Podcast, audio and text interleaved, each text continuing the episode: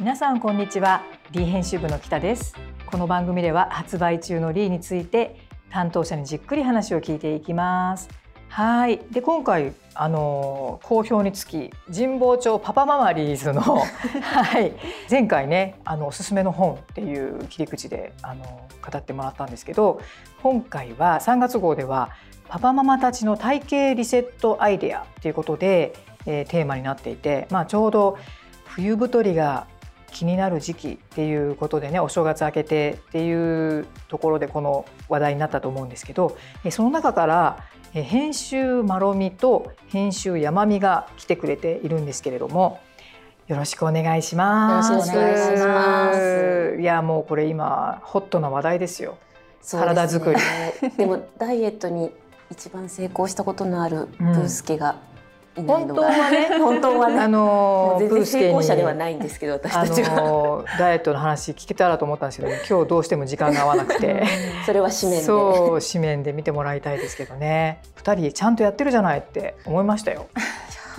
どうです。ね正月太り。いやいやまず山見の方ははい。何をやってますか、うん、去年の夏からマシンピラティスを始めたんですけどそれはやっぱりその40歳を前にしてちょっとこう体力の低下とあと体幹がちょっと弱,、ま、弱くなってるなっていうのを感じていて、うん、なのでまああの痩せたいとか綺麗になりたいっていうのもまあありつつ、うん、でもこう体力つけたいとか体幹を鍛えたいとか、うん、あとあの姿勢をこう綺麗に保ちたいっていうのがあって。よく撮影スタッフの人たちとも姿勢って本当大事だよねっていう話をしていて、でいろいろ調べてあのマシンピラティスなら負担もそんな大きくなく続けられるかなと思って、うん、あの去年の夏に始めました。へえそれを週に一度の割合で通ってピラティスとマ,、マシンピラティスの違いがすごい気になるんだけど。ピラティスは本当に多分、あのマットを敷いてその上にやる、その上でやると思うんですけど、マシンピラティスはもうマシンが一人一台あって、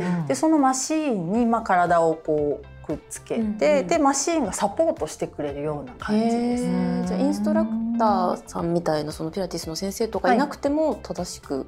正しい姿勢でピラティスしやすいのか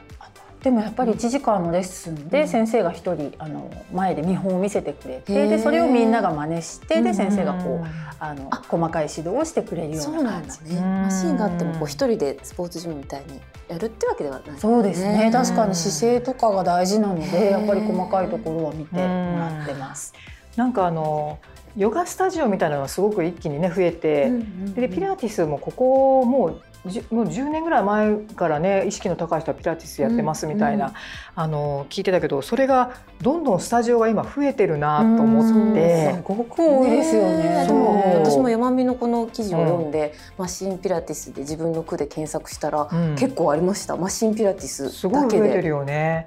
でちょうどね、まあ、今朝あの朝のテレビ番組やって,、やってたわけですよ、ピラティス。はい、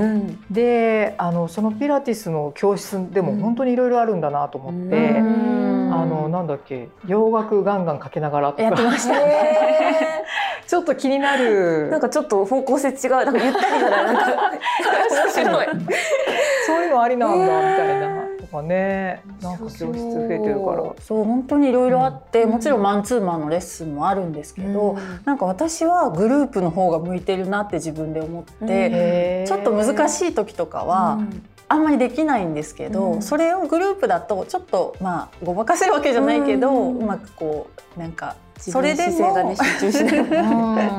それでもこううまく続けられるっていうのでなんか継続っていう意味では私はグループレッスンが向いてるなって思う、末までがっつり見られるよりもまあ、ね、緩く長く楽しくかなと思ってます。えそれで効果効果のほどはどうですか？効果のほどどうなんでしょうねうん、なんかあの別にそれは体重に直結するわけじゃなくてなんか気持ち的にとかね確かにもう日曜日の子どもたちが起きてくる前ぐらいのもう本当に朝早い一番早いレッスンっていうのも固定で決めてしまってでそこに行ってあの日曜日が始まるんですけどやっぱりこうちょっと気持ちいいっていうか、うん、体を動かして一日が始まるっていうのはいいなっていうのは思ってます。で今年の夏は、ノースリーブが着られるようになりたいなっていう。わ、かる。やっぱなんか体重が減ることより、うん、夏ノースリーブ着たいけど二の腕がっていうのがすごい気になるよね。間に合うのか。ねえ汗とかはかく？あ汗はねすごいかくっていうよりはやっぱじんわりかくっていう感じです。え時間的にはだいたい一一回一時間。一時間。あでも結構長いね一時間ってねなんか四十五分とか。えもうきついみたいな瞬間きますか？で、えっと、レッスンのレベルがあって、うん、で本当に初級レベルでずっと続けてるんですけど一、うん、回間違って上級レッスンに行っちゃったことがあってもうその時は本当に1時間死ぬかなって、えー、そんなに違うんで周りの人はもうみんな慣れてるからすごいやってるんですけど、うん、あ、こんなにレベルって違うんだと思って、えー、何が違うでも一回見てよかったなんかねいつかはみたいな。こうマシンの強度が変わるあそうですね強度と、まあ、回数とか、あと姿勢の辛さとかも。やっぱり上級者すごいなと思ってでそれに懲りてもう私は本当に初級のクラスをずっとあの続けてるっていう感じ。えー、いやもうなんか今あの SNS とかでも自分のインスタとかでもピラティスの話題がわーってななぜか別にピラティス検索そんなしてないのにすごい出てくるのでめっちゃ気になってる、うん流れてきますね。えー、いやちょっとおすすめです。行ってみようかな。えー、行ってみたい。えー、そして編集まろみこと菅野ちゃんは、はい、私もあの山岸と一緒で、うん、その体重を減らしたいっていうよりも先にやっぱり肩こりと腰痛が去年ひどくてなんか、うん、あの一日ちょっと活動に支障が出るぐらいの肩こりとかがひどくなったので、うん、それきっかけで去年の秋ぐらいから、うん、なんかいろいろそのストレッチを毎朝の習慣にしようと思ってやってた時期もあるんですけど続かなかったりしてであの自分一人だとちょっと意志が弱くて運動とか続かないたちなので、うん、ちょうど夫が近所の区民プールに週23回を目標に泳ぎに行ってても1回は30分ぐらいなんですけど、うん、なので私はその中の週1回を目標に、うん、あの一緒に朝一とかに行ってであの、まあ、違うレーンで それぞれのペースで、うん、私は主にその腰痛をあの直したいので背泳ぎとか、うん、あとまあ歩いてなんか手をぐるぐる回しながら歩いたりとか、うん、平泳ぎ背泳ぎとか肩甲骨を回すぞみたいな感じで全然ゆるく30分泳ぐだけなんですけどやっぱりなんかあの水の中で抵抗を受けているからか、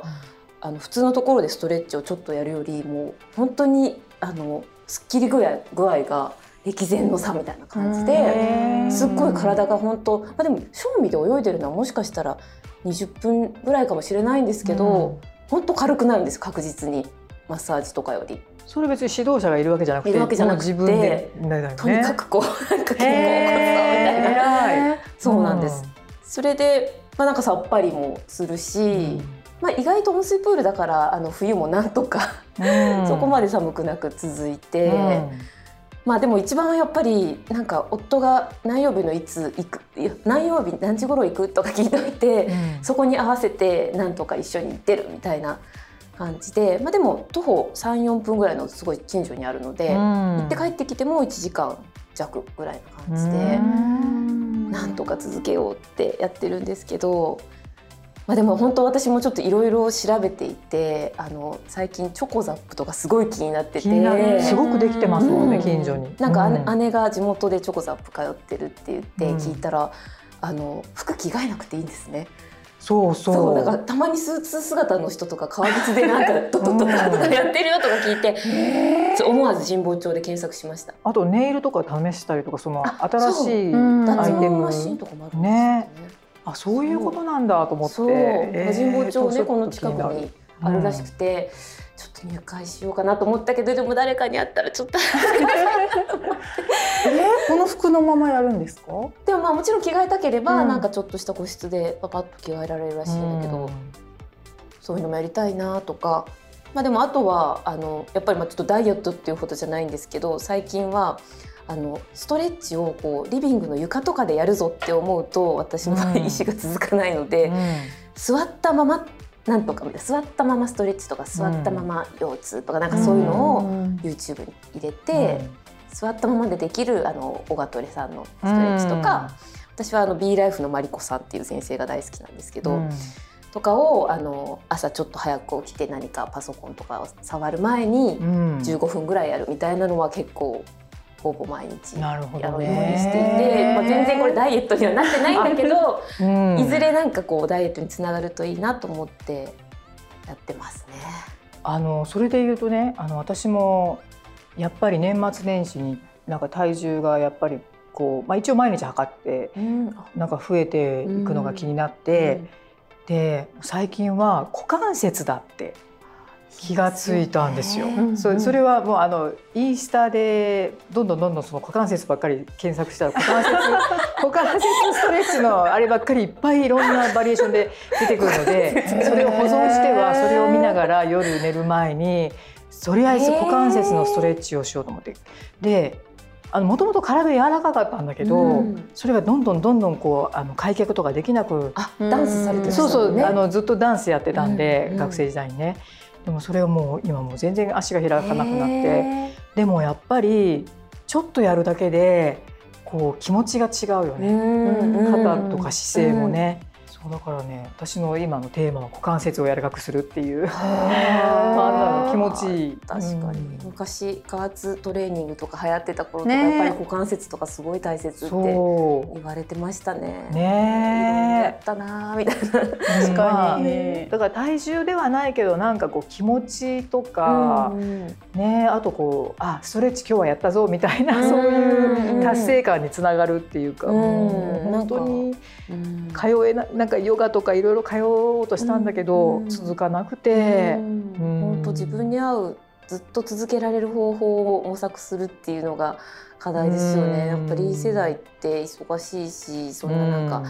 週に何回とか通う時間作れないからなんか割となんだろう継続できる形でストレッチとか食事とかなんかちょこちょこ組み合わせてなんとなくちょっと引き締まっていくといいなと思って。ね、なんかもうここでやるって決めちゃうこの曜日のここでやるって決めちゃうか、もう日常の中でどんどん取り入れて、隙間時間とかながら運動とか、どっちかですよね。そうかでもいいよね。その土日の朝とか意外とまあ、習い事とか子供の習い事とかない日だと意外と朝一とか空いてたりするから、そこに固定で山見みたいにね、ね、クラス入れちゃうの。じゃあ二人ありがとうございます。ありがとうございます。参考になったんですかね。なりましたやましたとか全然ないんですけど。そうですね。皆さんと頑張りたいね。みんなとまたでもダイエットテーマね、どんどんやっていきたいと思うので、じゃあぜひ読者の皆さんもはい一緒に頑張りましょう。はいということでパパママたちの体型リセットアイデアということで神保町パパママリーズから編集まろみと編集えまみが来てくれました。今日はありがとうございました。ありがとうございました。